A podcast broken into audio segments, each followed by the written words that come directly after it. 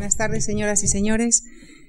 Muchísimas gracias por su generosa compañía esta tarde, en la que les invitamos a que nos acompañen en un recorrido a través del territorio de la literatura narrada en primera persona, en ese territorio, en ese espejo donde el Creador se mira y nos mira.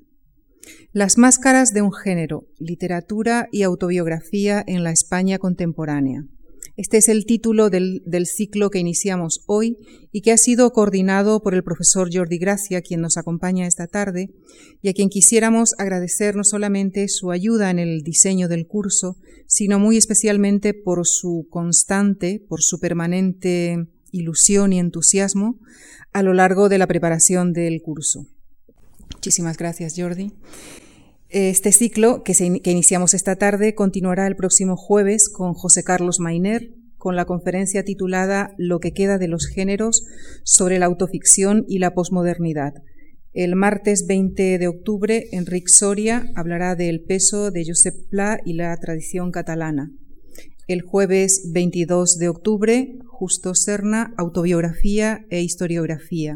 El caso de Antonio Muñoz Molina el martes 27 de octubre, Miguel Ángel Aguilar, Memorialismo y Prensa. Y el ciclo concluirá el jueves 29 de octubre con una mesa redonda moderada por Jordi Gracia y en la que participarán Andrés Trapiello, Antonio Martínez Sarrión y Esther Tusquets. En nombre de la Fundación Juan Marc, a todos ellos vaya nuestro agradecimiento. Jordi Gracia es catedrático de literatura española en la Universidad de Barcelona y crítico literario en el periódico El País. Es autor de numerosos estudios sobre la literatura española del siglo XX y de varios libros en torno a la historia intelectual de la España contemporánea, entre ellos Estado y Cultura, El despertar de una conciencia crítica bajo el franquismo. Es coautor de La España de Franco, Cultura y Vida cotidiana. Y en el año 2004 obtuvo el premio Anagrama de Ensayo con La Resistencia Silenciosa, Fascismo y Cultura en España, que fue también Premio Internacional de Ensayo Caballero Bonal en el año 2005. Ha sido coeditor del estudio y la antología La llegada de los bárbaros, la recepción de la narrativa hispanoamericana en España 1960-1981 y últimamente ha preparado dos antologías más, una sobre Josep Ferrater Mora y otra sobre Dionisio Ridruejo, figura sobre la que giran además varios de sus últimos trabajos.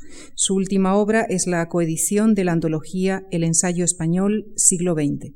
Señoras y señores, con nuestro agradecimiento les dejo con el profesor Jordi Gracia en la conferencia titulada La consolidación de un canon. Muchas gracias. Muchísimas gracias, Lucía. Desde luego, muchísimas gracias a Javier Goma por la invitación a estar entre ustedes y a coordinar un ciclo de charlas que ha descrito y presentado Lucía con precisión. Y a lo que solo voy a añadir el intento, lo que, la idea que había detrás de la, de, las, ah, de la concepción misma del ciclo, tratando de proponer no únicamente la descripción de lo que ha sido la aportación y la trayectoria de la literatura autobiográfica en España a lo largo del siglo XX, no únicamente hacer la relación de títulos, autores, obras de referencia, influencias, personajes eh, relevantes, sino tratar de ver también de qué modo se ha abierto, se ha dispersado, de qué modo se ha estructurado una aproximación a la literatura autobiográfica, primero desde las fronteras con la ficción o la ruptura de los géneros, de lo que se ocupará el profesor Mainer, pero también el modo en el que los historiadores han podido satisfacer esa viejísima ambición de tener textos autobiográficos, memorialísticos, fiables, por parte de quienes habían sido protagonistas de la historia. Es verdad que eso está siempre muy lejos de, eh, de ser satisfactorio. Nunca tenemos suficientes textos memorialísticos suficientemente fiables, suficientemente valiosos, suficientemente valientes, pero ha avanzado muchísimo la historiografía española en la capacidad de identificar esas fuentes y justo Serna se ocupará de eso a través de la figura de un escritor bien conocido como Antonio Muñoz Molina, pero también me parecía que el periodismo podía ser otra vía de acceso a un material autobiográfico y memorialístico que quizá no tiene una grandísima entidad periodística, pero que sin embargo es capaz de suministrar unas perspectivas muy originales sobre el modo en el que los propios periodistas han narrado su pasado, es decir, han narrado su presente en forma retrospectiva, el modo en el que se han aproximado a los momentos cruciales del siglo XX, con autores que no son precisamente menores, y alguno de ellos aparecerá a lo largo de mi charla, por ejemplo, y ejemplo de primerísima fila literaria, Francisco Umbral. Pero también la idea era, y de eso se ocupará Miguel Ángel Aguilar, periodista de experiencia y cultura eh, literaria y humanística infrecuente entre, entre periodistas. Y por fin cerrar con, una, con un experimento. En el fondo es un experimento, yo creo que es un experimento que tiene todos los visos de salir bien, que es una mesa redonda que quisimos titular adrede Las razones del autobiógrafo, con tres escritores con perfiles literarios marcadamente distintos. Perfiles y vocaciones literarias marcadamente distintas. Andrés Trapiello, Antonio Martínez Sarrión y Esther Tusquets. Sus literaturas autobiográficas, sus autorretratos, sus modos de abordar el género del yo, la literatura del yo, comparten pocas cosas. Y por eso me parecía útil tenerlos a los tres delante y por tanto poder preguntarles abiertamente el modo en el que son capaces de razonar, justificar, eh, describir qué tipo de operaciones literarias, morales, intelectuales, estéticas, comprometen en el momento de escribir textos autobiográficos en forma de narración, en forma de diario, dietario, en forma de frontera difusa entre la ficción y la autobiografía, y cada uno de los tres casos responde a las tres eh, personalidades, a los tres escritores eh, invitados a participar en esa mesa redonda. Yo me he reservado la parte más divertida y la que permite hacerlo, hacer una exposición más caprichosa y a ratos quizá arbitraria. ¿Por qué la consolidación de un canon? ¿Por qué la arrogancia de pretender que podemos ya por fin determinar cuáles son los textos que presumiblemente van a perdurar en la historia literaria? ¿Cómo hemos llegado a la conclusión de que es posible ya decidir, igual que cualquiera decide en cine, en novela, en teatro, en pintura, qué es lo que cree que constituye el sedimento en el que una sociedad se puede reconocer, el sedimento estético, cultural, en el que una sociedad se puede reconocer. Hay una primera respuesta que es palmaria y obvia, como casi todo lo que voy a decir, pero que a veces parece eh, que conviene recordar. Es algo tan elemental como el hecho de que la proliferación, la abundancia, la diversidad y la multiplicación de textos autobiográficos y memorialísticos ha sido realmente importante, al menos en el último medio siglo. Digo medio siglo para no entrar en mayores precisiones cronológicas y como verán a lo largo de la charla, sí es posible acercar, ah, mm, ah, delimitar hacia los años 50, 40-50, una primera oleada de literatura autobiográfica, de material autobiográfico, de memorialismo, que ha ido o que empieza a ir más allá del mero registro descriptivo, aburrido, latoso y autojustificativo que tantas veces son las memorias y autobiografías. Es verdad que cualquiera puede pensar, hombre, pero, pero ¿cómo puede ser? ¿Qué, pasa? ¿Que es que esto es reciente? ¿Que esto hemos empezado hace solo 50 años? Antes no había autobiografía y memorialismo en España. No, claro que lo había. Por supuesto que lo había, lo ha habido siempre. En cantidades no, no precisamente abrumadoras y desde luego sin niveles de calidad demasiado altos. Pero a lo mejor también podríamos educarnos a leer textos en clave autobiográfica, porque a menudo la pretensión la llevaban. Ya saben, y no les descubro nada, que prácticamente, en la práctica quiero decir, Unamuno nunca llegó a escribir algo que podamos reconocer como una autobiografía en el sentido canónico, de género de la palabra.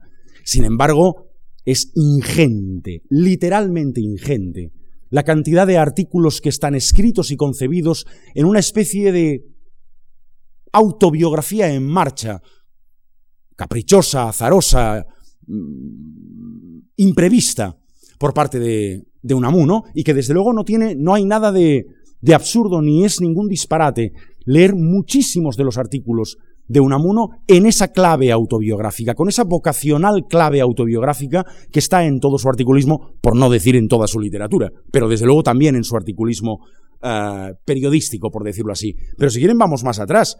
Y si vamos más atrás nos podemos encontrar con un personaje como Leopoldo Alas Clarín, de quien todos por supuesto sabemos que ha escrito La Regenta y que ha escrito algunos relatos memorables, pero que escribió y fue sobre todo en su tiempo un autor de artículos de periódico, artículos extensos de periódico, de crítico literario, de revistero de novelas y libros publicados. Y desde luego el tono en el que Clarín ejercía su ensayo literario, su reseña y su crítica literaria, ni era neutro, ni era impersonal, ni padeció jamás de ninguna pretensión objetivista, sino todo lo contrario. Es decir, un ejercicio declarado de confesionalismo, de entrega abierta del escritor que compromete su biografía, su criterio, su formación al explicar las obras literarias de los demás. ¿Podemos ir más atrás? Sí, podemos ir a Larra. El otro día uh, Javier Cercas se acordaba una vez más de Larra para decir que prácticamente era uno de los autores históricos en la tradición literaria de la autoficción, pues ¿qué son sus relatos, sus artículos de costumbres, su articulismo más que autoficción? Eso que ahora llamamos autoficción, la recreación de un yo autobiográfico muy próximo al biográfico, documentable, que sin embargo es sólo el pretexto o el origen o el primer paso para una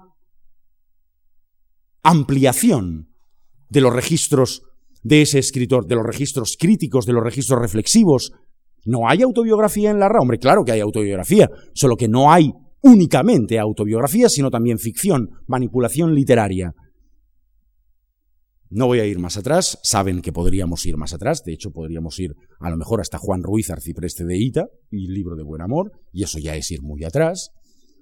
Pero voy a ir acercándome hacia acá para no perder de vista que quizá he sido demasiado calculador, o he tenido que ser demasiado calculador, a la hora de seleccionar unos cuantos nombres, hay más evidentemente, que puedan mostrar una solvencia, una solidez, una, una categoría literaria suficientemente alta como para evocarlos ahora.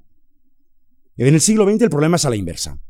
En el, siglo XX lo que es, con lo que uno se encuentra, si tiene afición y tiempo para dedicarle a la autobiografía, es la realidad y la situación es la contraria, la de una, la de una cantidad considerable de textos literarios próximos a la literatura del yo, donde una primera persona relata, explica, cuenta desde la perspectiva de su biografía, de su mentalidad, de su formación, o su vida, o la de los demás, o ambas.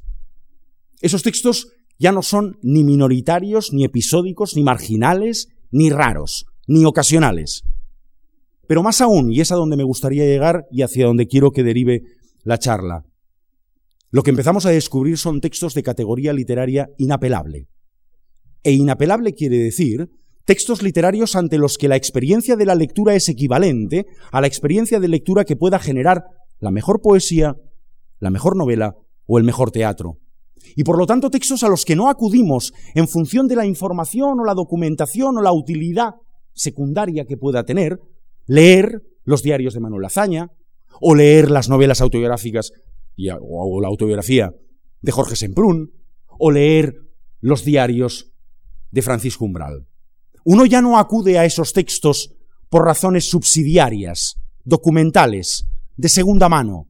Ya no acude ahí por razones auxiliares al hecho mismo de leer literatura. Acude allí por valor, por, por las mismas razones por las que va a ver una película, por las mismas razones por las que eh, asiste a una eh, exposición de pintura o por las mismas razones por las que lee una novela. Para asistir a una... asistir. Para enfrentarse a una experiencia de carácter estético, estético literario. Y el siguiente paso será la verificación de que lo que ha sucedido de veras es un nivel de maduración de ese subgénero, de ese género, de esa modalidad literaria, un nivel de maduración tan alto que ha permitido una extraordinaria vitalidad literaria del género. Y cuando digo vitalidad quiero decir mutaciones morfológicas. Qué barbaridad acabo de decir. Bueno, es de una pedantería insufrible, pero creo que se entiende. Lo que quiero decir es que la diversidad y el reconocimiento de la categoría literaria de ese género gracias a esta tradición reciente ha permitido la exploración y experimentación literaria a partir de una modalidad que había sido o que había estado muy encorsetada, muy limitada, muy ceñida al registro más o menos factual y casi siempre embustero y fabulador de la biografía del autor. Y entonces es cuando empezamos a descubrir textos autobiográficos con carácter fragmentario muy agresivo, o textos que se subtitulan, como sabrán muy bien, novelas en marcha sin renunciar a ser diarios de autor, es el caso de Andrés Trapiello, o encontraremos novelas que deliberadamente juegan, o esas fronteras, digo, en las que el novelista sabe que la materia prima más útil que tiene para esa novela es su propia biografía, y nos encontramos con un caso como Jorge Sembrún, o incluso nos encontramos a un psicópata del detalle, del dato, de la meticulosidad de la reconstrucción, como Carlos Castilla del Pino, y es capaz de construir un tomo autobiográfico como Pretérito Imperfecto, y de eso no hace más de 15 años, o 10 o 15 o por ahí, eh, tan excelente como, como el que acabo de mencionar. Realmente vuelven a compartir muy poco. Estos escritores comparten muy poco de lo que cabría categorizar como literatura del yo. Han asumido la naturaleza literaria de ese género, de esa modalidad literaria, de esa modalidad de escritura, y la han asumido de la manera más natural posible, sabiendo que la experimentación es el único espacio legítimo de la gran literatura. La experimentación, la reinvención, la modificación de los formatos asumidos, la capacidad de transformar aquello que se ha heredado, aunque eso que se ha heredado sea cualitativamente irreprochable. Ese es un salto cualitativo que creo que las letras españolas han dado en torno a los últimos 30 o 40 años. Es decir, la capacidad de asumir plenamente la naturaleza literaria de un género que había sido hasta hace relativamente poco, auxiliar, secundario, marginal a las letras. Yo no sé hasta qué punto ustedes comparten o no algunas de las, algunos de los supuestos que he dado por hechos y por, y por, y por, mm, por verdades axiológicas. Por ejemplo, por ejemplo, por ejemplo, por ejemplo, Adolfo Marsillac. Adolfo Marsillac, me imagino, que es personaje que cualquiera de ustedes conoce, que le es familiar, que forma parte de la cultura natural de este país, que ha sido actor, que ha sido director, que fue director teatral, que fue director de series de televisión, que ha sido actor de cine, que ha sido actor de, teatro, que tiene un teatro en Madrid, etc. Su protagonismo sociocultural fue evidentemente alto, y eso explicaría que cualquiera tuviese una curiosidad alta por ir a leer su autobiografía el relato de su biografía. Adolfo Marsillac escribió, desde mi punto de vista, unas buenas memorias cuyo rasgo más característico fue, ¿cómo decirlo sin ser uh, incorrecto? Mm, no iba a decir la delación, es feo, delación no es una buena palabra para este caso, pero sí fue atrevidamente indiscreto. Ah, eso, atrevidamente indiscreto. Atrevidamente indiscreto. Y eso fue una fuente de alimentación alta de la curiosidad de los lectores por acudir a ese tomo de memorias tan lejos, tan cerca, o al revés, que nunca sé si era tan cerca, tan lejos, o al revés, con el que tituló sus memorias.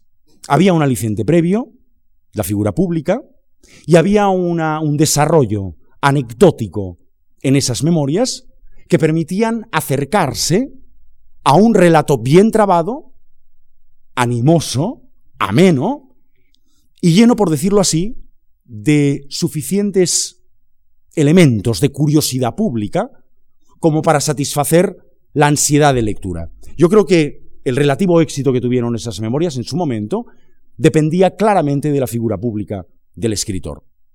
Sucedió lo mismo con Carlos Castilla del Pino, con Pretérito Imperfecto, que si me permiten decirlo de esta manera, lo tengo por uno de los grandes textos memorialísticos del siglo XX. Yo creo que cuando Castilla del Pino publicó sus memorias, Pretérito Imperfecto, no era precisamente ni un hombre célebre, ni un hombre reconocidamente público. Había pasado la época en, la que Carlos Castilla del Pino era el autor de muy difundidos, muy reimpresos, muy reeditados y muy leídos ensayos en torno a asuntos psiquiátricos con una clave de divulgación alta y muy eficaz. Todo eso había pasado. Yo creo que lo que sucedió en el caso de Carlos Castilla del Pino es todo lo contrario. Es decir, un logro literario en el que el empeño de un escritor, el talento de un escritor, conseguía levantar, hacer vivir el pasado hasta el año 50, que es lo que reconstruye, desde la infancia, pasando por la guerra, hasta el año 50. Tenía un enorme interés la biografía de ese muchacho, de ese Carlos Castilla del Pino con vocación universitaria frustrada, etc. Pues, pues no sé qué decirles. Ahora, lo que sí que sé decirles es que leído el tomo Pretérito Imperfecto, esa biografía tenía un interés apasionante, arrebatador. Pero evidentemente el interés no estaba en lo vivido, lo sentido, lo experimentado, lo padecido por Carlos Castilla del Pino, sino en la virtud literaria que había sido capaz de poner en el relato de su biografía. Y este me parece que es el eje en el que, del que preferiría no moverme. Preferiría no moverme desde el punto de vista de cómo definir un canon que se consolida con unos cuantos autores y unos cuantos textos. Si me permiten decirlo de una manera un tanto abrupta, la calidad, la solvencia, el valor de un texto autobiográfico me temo que no está fundada ni en la prodigiosa vida del autor, ni en los fascinantes episodios erótico, político, mediático, sentimentales que pudiese vivir, ni está fundada en la cantidad de amigos ilustres que tuvo, ni está fundada en la celebridad que fue capaz de ganar durante su vida. Está fundada en méritos literarios, está fundada en la capacidad para articular ese pasado, seleccionarlo y cristalizarlo en un texto capaz de vivir por sí mismo, de vivir literariamente por sí mismo, exactamente igual como sucede ante una gran novela, ante los poemas, ante el gran teatro, ante Valle Inclán.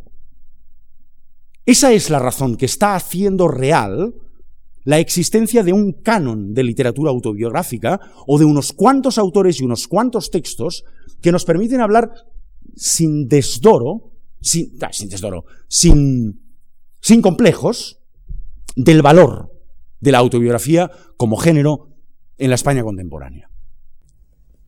Parece mentira, pero voy a tener que acudir a una de las fechas más vulgarmente clásicas de nuestro pasado reciente, y esa fecha es 1975.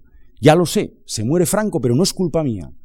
Es que al mismo tiempo, entre el 74, el 75, el 76, pero particularmente en el 75, se publican unos cuantos textos autobiográficos, unos cuantos libros memorialísticos, en sus distintas variantes, en sus múltiples variantes que empiezan a ser reales ya, que no es que nos hayan pasado desapercibidos, porque no es cierto, pero sí parece que no tuviesen en ese momento ni la relevancia, ni el peso, ni la trascendencia que vistos desde hoy sí empiezan a tener.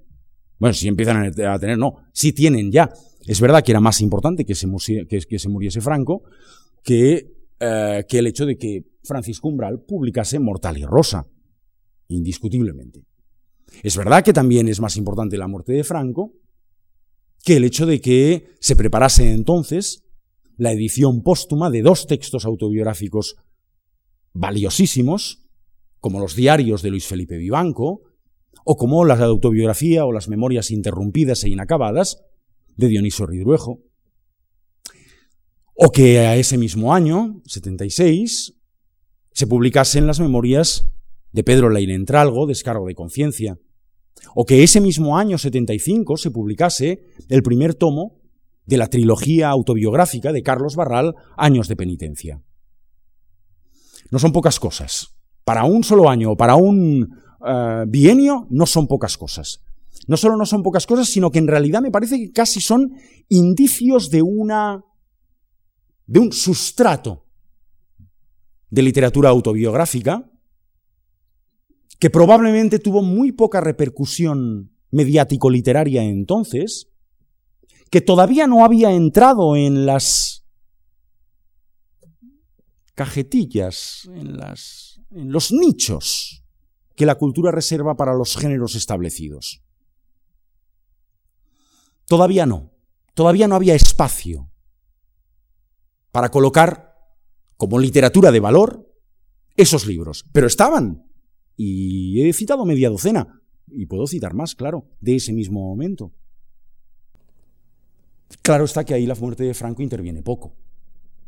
Claro está que no tiene que ver, diría yo, en primera instancia, no tiene que ver con el hecho de que se esté terminando el franquismo o esté empezando la democracia. Pero a lo mejor otro ciclo autobiográfico importante sí tiene que ver con elementos históricos. Porque no creo que sea casual, ni a nadie le parecerá que sea casual, que la espoleta, la auténtica espoleta del género modernamente, es el exilio, es la guerra, es la diáspora, es la urgencia de la autobiografía que impone la experiencia del exilio y de la derrota. Y ahí es difícil, no sabría muy bien si atribuir la fuerza y, el, la, la, fuerza y, la, y el ciclo autobiográfico que despierta a lo largo de los años 40 y 50, no sé si atribuirlo al hecho del exilio o al hecho de la derrota vivida en el exilio. A lo mejor es que es lo mismo. Pero si hacemos un recuento rápido de qué es lo que sucede en las letras exiliadas, sin duda vamos a tener que reparar en la cantidad de autores que buscan en su experiencia autobiográfico, autobiográfica, en el relato de sus biografías y en la desembocadura durante la guerra civil o en el exilio, la materia básica para nutrir sus mundos literarios. Tanto si lo hacen de acuerdo con el compromiso de ser autobiógrafos, como si lo hacen con el compromiso de ser novelistas, narradores, que aprovechan sus biografías para escribir sus libros. ¿Saben de sobra de quién estamos hablando? Claro que sí. Estamos hablando de Max Zau y el laberinto mágico, ese ciclo de campos que empieza en el 43 y termina en el 66. Estamos hablando de Crónica del Alba de Ramón J. Sender. Estamos hablando de Arturo Barea y la Forja de un Rebelde. Estamos hablando de Vida en Claro de José Moreno Villa. Estamos hablando de la primera entrega de la Arboleda Perdida y sucesivas entregas de la, Arboleda Perdida. Estamos hablando de unos cuantos textos que no son precisamente secundarios, me parece a mí, para contar el modo en el que ha ido forjándose, labrándose, un cauce de literatura autobiográfica, que sin embargo empezó con un trauma, con una herida, con una experiencia histórica realmente cruel, la de la derrota primero y la del exilio después. Pero es que desde el principio, desde el mismo momento en que el ciclo autobiográfico tal como lo estoy planteando ahora empieza, desde el principio, la diversidad de modos es una característica real de esta literatura autobiográfica. No es lo mismo el laberinto mágico de Max Zaup que Vida en Claro de Moreno Villa. Moreno Villa se ajusta de una manera bastante rigurosa a la reconstrucción de lo que fue su vida en la residencia de estudiantes, cuando evidentemente no queda ni residencia de estudiantes, ni queda biografía, ni queda nada. Ni queda nada, no. Ni queda nada del pasado si queda la posibilidad de empezar una nueva vida, por cierto, en el caso de Moreno Villa, sin grandes tristezas ni desamparos, sino todo lo contrario, porque se casó, tuvo un hijo y estuvo muy contento. Y eso, por cierto, se transmite en la redacción de Vida en Claro. No es lo mismo, no es el caso de Rafael Alberti, que es más quejumbroso, más nostálgico, más dominado por la beta literaria del recuerdo y de la añoranza. Pero vuelvo a decir que se parecen poco. Como se parece poco a Arturo Barea y su proyecto de recreación novelesca autobiográfica, transparentemente autobiográfica. Y lo mismo en el caso de Ramón J. Sender o en el caso de Max Aup, como he mencionado. Son más los autores, por supuesto que son más, pero tampoco se trata de hacer el inventario completo de los títulos. ¿Por qué estoy citando estos cuatro? Porque me parece que sin ellos, y por supuesto sin los diarios de Max Aup, no tendríamos... No es que no tuviésemos, es que sin contar con eso creo que hay un vacío en ese cauce que ha creado desde la mitad del siglo la literatura autobiográfica en España. Pero me dejan citar el que yo creo que es mejor de todos estos, que también es del exilio, aunque sea un exilio más bien difícil de, no exactamente político, sino seguramente literario, biográfico, etc. Automoribundia, de Ramón Gómez de la Serna. Ramón Gómez de la Serna, hoy, en la España del de 2009, en la España del año 2000, si quieren incluso en la España de finales de los años 90, es un autor, si me permiten la palabra otra vez, canónico, indiscutible, ni mucho menos lo fue cuando se moría Franco, ni mucho menos lo fue a lo largo de los años 60, ni mucho menos lo fue a lo largo de los años 80. Hoy sí, y hoy es cuando indiscutiblemente rescatamos, rescatamos quiero decir, que identificamos como una de las grandes obras de la autobiografía del, género, la automoribundia de Ramón Gómez de la Serna, publicada en Buenos Aires en el 48. Experimento, ruptura de género, frontera de género, libertad expositiva como en Moreno Villa, dominación de la añoranza como en Rafael Alberti, carambas, pues es evidente que estamos hablando de una considerable multiplicación de registros, porque nos quedan muchos, ¿eh? Zogazagoitia, por ejemplo.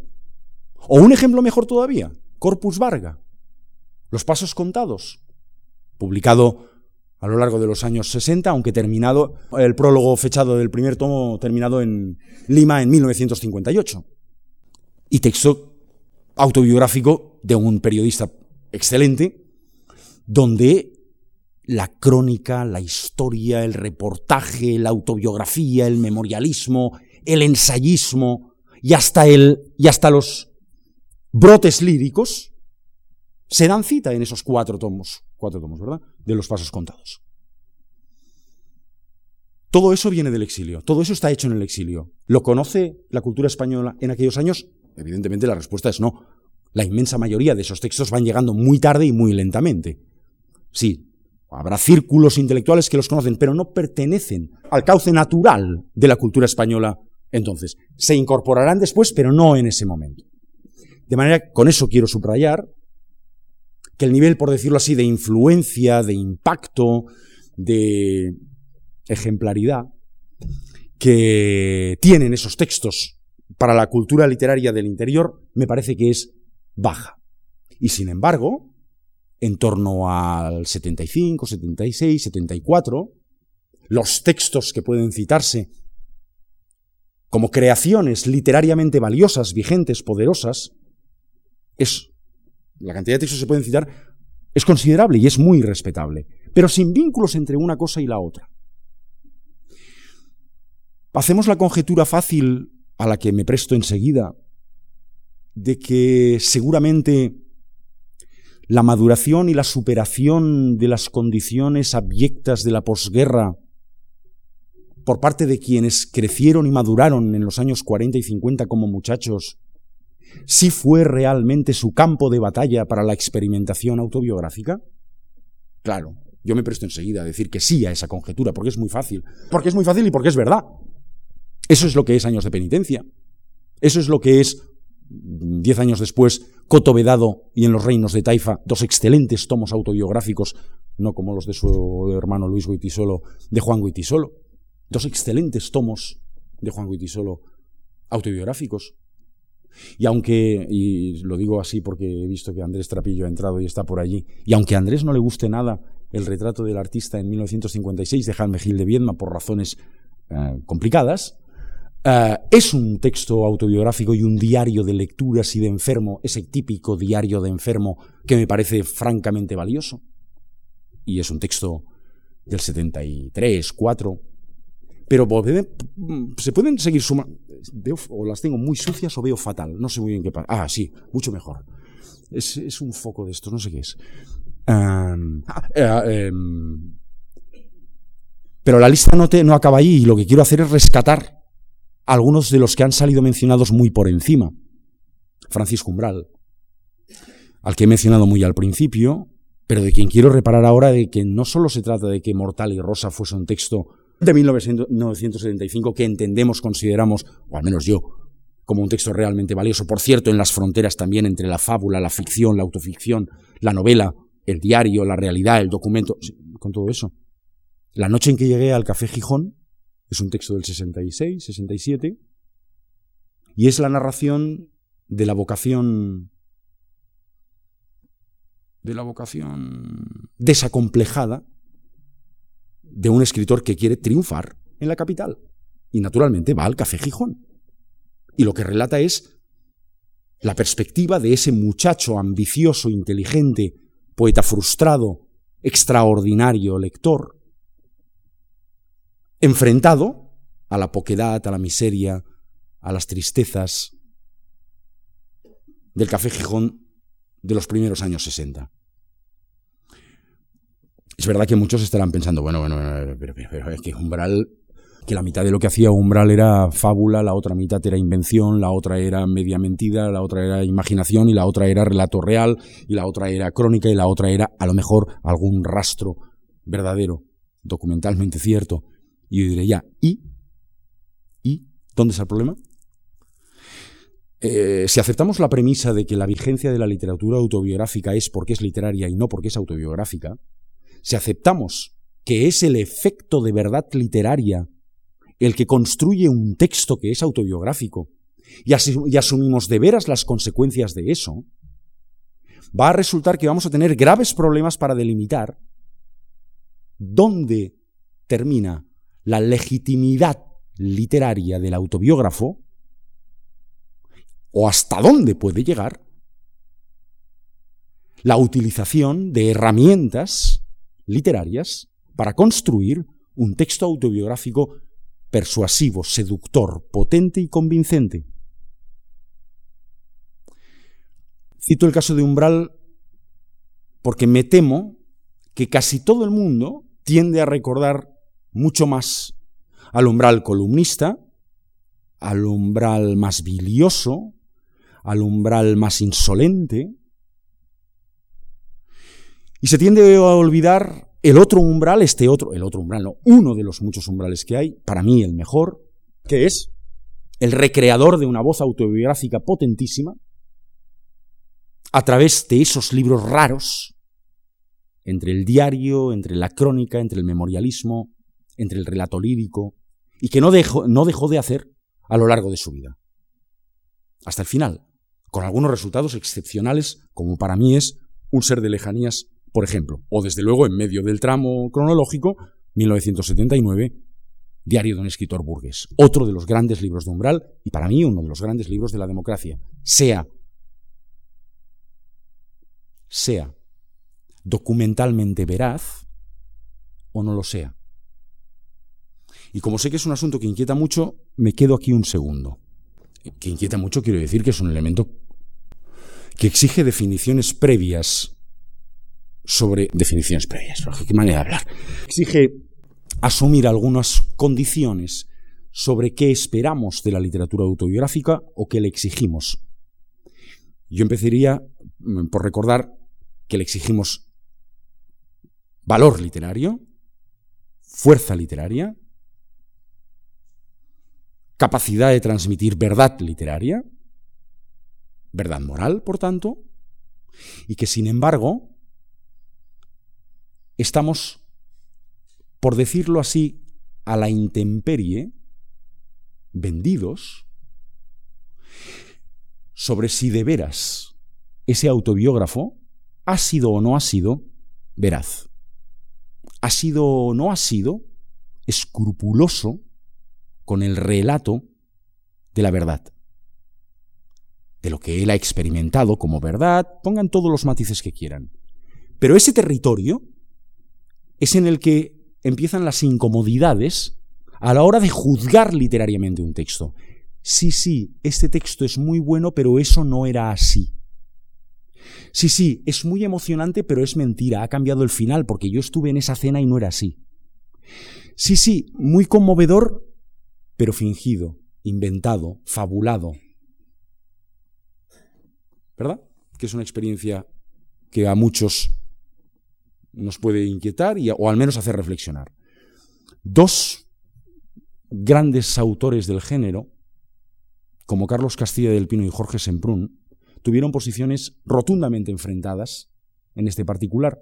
Para simplificarlas muy, por la brava, diré que claro está, Carlos Castilla del Pino era un, era un defensor prácticamente normativo, normativo en el sentido legal de la palabra, de la autobiografía como registro fundado, perdón, de la, de la autobiografía como eh, texto fundado en el registro casi notarial, documental, verídico, escrupulosamente exacto de lo que sucedió, y esa es la garantía de la, no sólo de la fiabilidad de un texto autobiográfico, sino de la categoría del texto autobiográfico.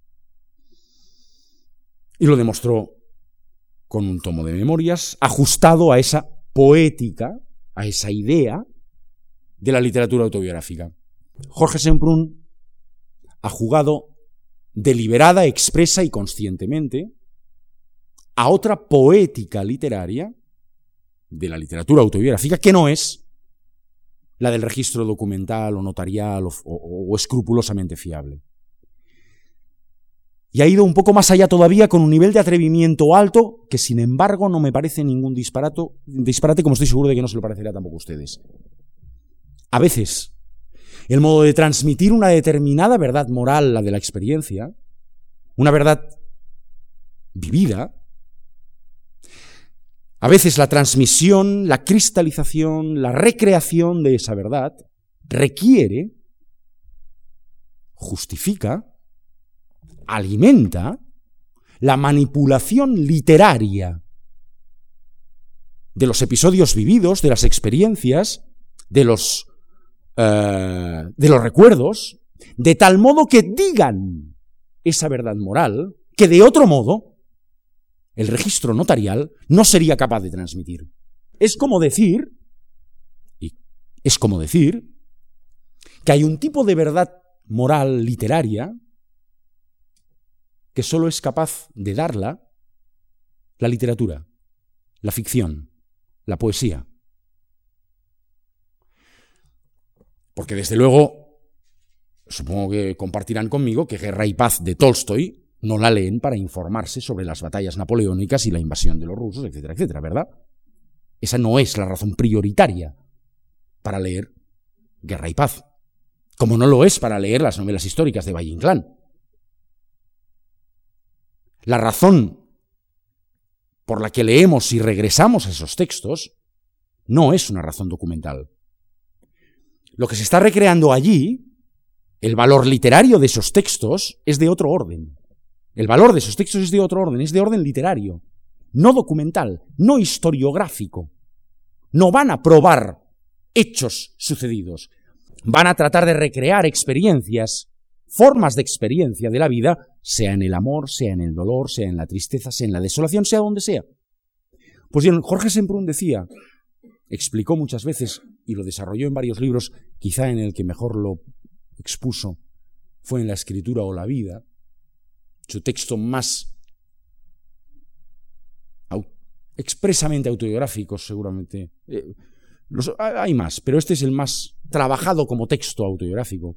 Explicaba que el modo en el que debía recrear el significado, el significado de sobrevivir a Buchenwald, el modo de transmitir cómo olía, cómo olía Buchenwald, el modo de transmitir el sentimiento de pérdida, de muerte en vida, requería un tipo de manipulación literaria, de artificio literario, de recreación literaria, de búsqueda de una voz literaria, de una estructura literaria, de un estilo literario, capaz de recrear, de reinventar, de suscitar en el lector esa forma de la experiencia que el registro literal, descriptivo, realista, documental, no lograría transmitir.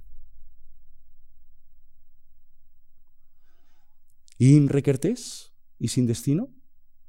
¿Y Tadeusz Borowski? ¿Y Primo Levi?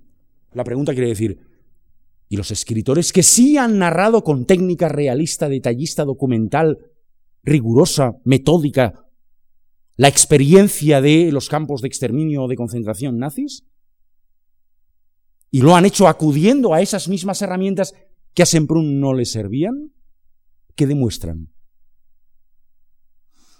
Lo único que demuestran es que hay múltiples poéticas de la autobiografía. Y no es que, me parece, que haya una buena y otra mala. Me parece que nos hemos acostumbrado ya, con la suficiente cantidad de literatura autobiográfica valiosa que hemos ido acumulando en los, en los últimos años, a poder reconocer que las vertientes, los modos, las poéticas en las que la literatura del yo opera son tan variadas, tan distintas, como lo es la misma poética narrativa o de ficción a la que estamos totalmente acostumbrados. Unas nos gustarán más, otras nos gustarán menos, unas las apreciaremos como buenas y otras como malas, unas como fracasos dentro de su poética y otras como logros dentro de su propia poética. Pero me parece que no es demasiado discutible, o yo no discutiré, creo que nadie discutirá, el valor equiparable, y si no equiparable casi casi, ahí podríamos a lo mejor discutir algo, pero fundamentalmente equiparable, de la obra autobiográfica de Semprún y de la obra autobiográfica de Castilla del Pino. Ahora bien, si uno hace esa absurda operación de ir a leer una novela de Javier Marías como si fuese a leer una novela de Arturo Pérez Reverte, y entonces dice, oh, qué decepción, este Marías no se parece a Pérez Reverte, o lo contrario, oh, qué decepción, este Pérez Reverte no se parece a Javier Marías, si hacemos esa operación en novela y cualquiera sabe que es absurdo y que es bastante poco razonable ejercerlo, no lo hagamos tampoco en la literatura autobiográfica y reconozcámosle lo que ya ha conquistado de por sí, que es una diversidad, una multiplicación de poéticas literarias suficiente, suficientemente alta. Lo mismo ha sucedido en los cuadernos de escritor, en los diarios, en los dietarios, no sé cómo llamarlo, a mí me gustan todas las formas de llamarlo, pero creo que sabemos de qué hablamos. Hablamos de esa modalidad de autobiografía en la que el autor consigna, registra, anota, narra, interpola, suprime, añade, notas, apuntes, breves relatos, observaciones, que tienen que ver con qué? Pues con todo, con todo lo que decida poner, como es obvio. Tiene que ver con su experiencia literaria, con su experiencia moral, con su experiencia biográfica, con su experiencia sentimental, con todas. Pues bien, quizá la novedad más sustancial en las letras españolas del siglo XX es la naturalización canónica, el reconocimiento de la fortaleza que este, esta modalidad de literatura ha ganado en los últimos 20, 30 años, 20 y tantos, 30. Y realmente es una es un pedazo en el rompecabezas del sistema cultural español nuevo. Es un pedazo realmente nuevo. Nuevo en la medida en que ni la cantidad, otra vez, eh, igual que antes, ni la cantidad, ni la diversidad, ni la calidad de los autores que han practicado, que han escrito este tipo de libros, tiene ningún otro momento equiparable antes. Claro que hay diarios, cuadernos de escritor, dietarios antes.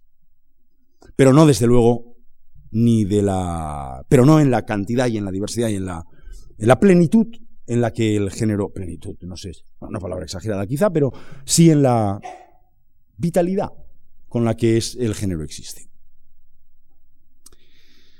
Aunque Enrique Soria, que por cierto me he olvidado de él cuando he hecho el, repaso del ciclo, aunque Enrique Soria vendrá aquí a hablar del memorialismo catalán y de la influencia de las letras catalanas por ese lado, dado que es importante y hay una muy consistente tradición autobiográfica en las letras catalanas, aunque vendrá Enrique Soria a contar eso, permítanme recordar que la publicación en el año 1966 del cuadern gris de Josep Pla tiene seguramente, desempeña aquí un papel crucial a la hora de reconocer la posibilidad de una deriva, de una modalidad literaria ampliamente descuidada a lo largo de, los años anteriores en las letras españolas y de hecho también hispanoamericanas.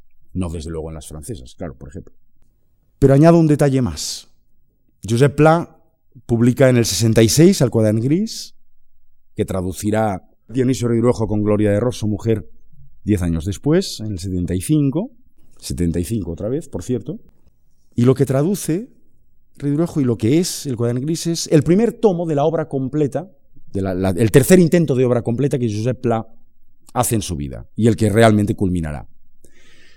Y lo cuenta él, lo cuenta en el prólogo, dice, hombre, me ha parecido razonable empezar mi obra completa con lo primero que escribí.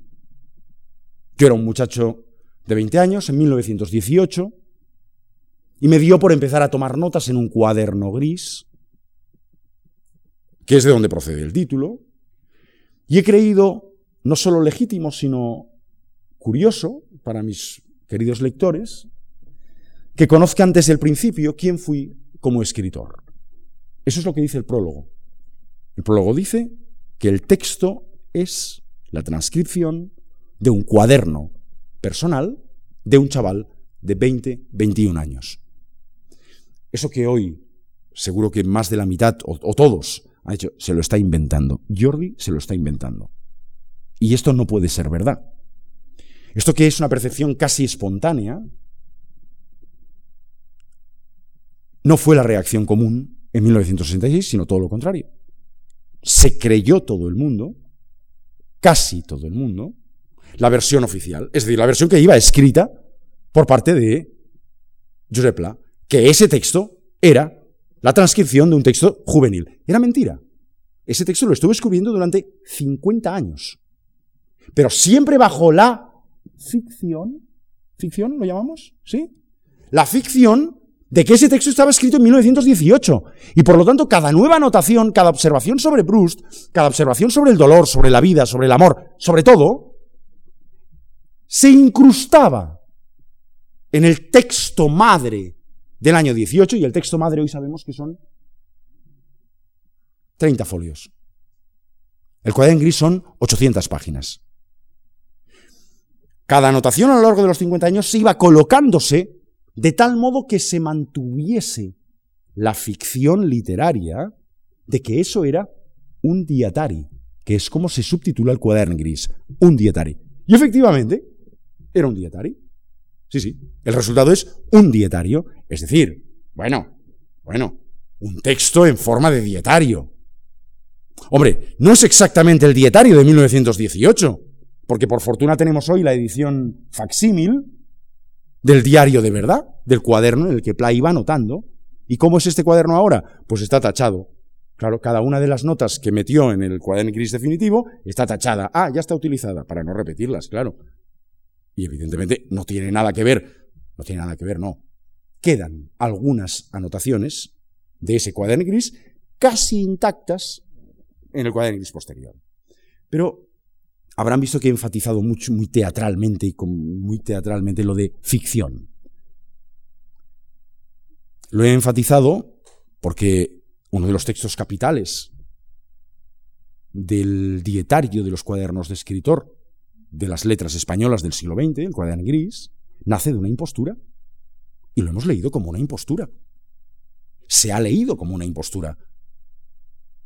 La impostura de que ese texto era el diario de juventud de un futuro gran escritor. La impostura consiste en que es un, texto, por supuesto, de madurez. Sigue siendo un diario, claro, pero que finge ser un diario de juventud. Si no me confundo, ¿estos son estrategias novelescas? ¿Puede ser? ¿Aceptamos que estamos ante una estrategia novelesca de ficción? Que nos hace creer que ese texto se ha construido en 1918, cuando en realidad se ha ido elaborando a lo largo de medio siglo, y hoy lo sabemos inequívocamente, por sus cartas, por mil razones. ¿Y qué hacemos cuando en un diario, como en uno de los tomos, y soy incapaz de recordar cuál, del Salón de Pasos Perdidos, se nos narra durante 140 páginas, 70, 80, 90, no sé cuántas, una sola escena, un solo encuentro, en una zapatería, en un diario. ¿Cuánto rato está escribiendo? ¿Cuánto rato estuvo anotando esa anotación? Que dura 80 páginas. ¿Se está acudiendo a mecanismos literarios para construir literatura del yo? ¿Es legítimo acudir a recursos literarios, técnicos, narrativos, los que fuere, para escribir literatura autobiográfica? ¿Hay algún tipo de error? ¿De falla? ¿De, de, de, de, no sé, de inconsecuencia? Más aún cuando en el caso del Salón de Pasos Perdidos se subtitula una novela en marcha. Una novela en marcha. No, una no, novela en marcha. ¿En formato de diario? Sí. ¿Es un diario? Sí. ¿Tienes título de diario? Sí. ¿Es novela en marcha? Sí. Oye, ¿todo junto? Sí, todo junto. Todo junto. Pero más aún, todo junto con voluntad de ir transgrediendo cada una de las nuevas normas que a alguien se le ocurra para escribir diarios.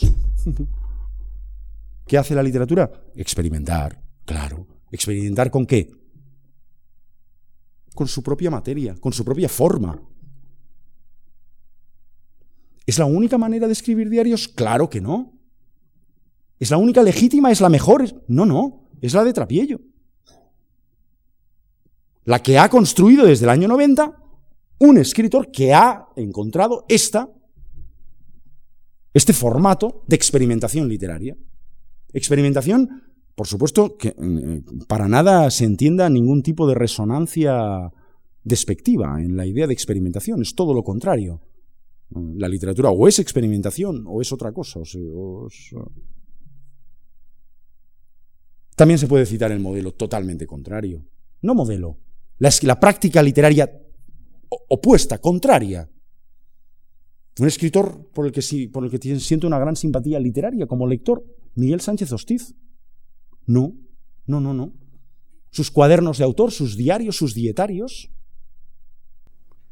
apenas hay elementos narrativos y lo que hay es la crudeza reflexivo, especulativa, casi siempre abrupta, casi siempre violenta, casi siempre crispada, contra sí mismo y contra los demás, de un escritor tenso. Es una, es una manera muy pobre e insuficiente de decirlo.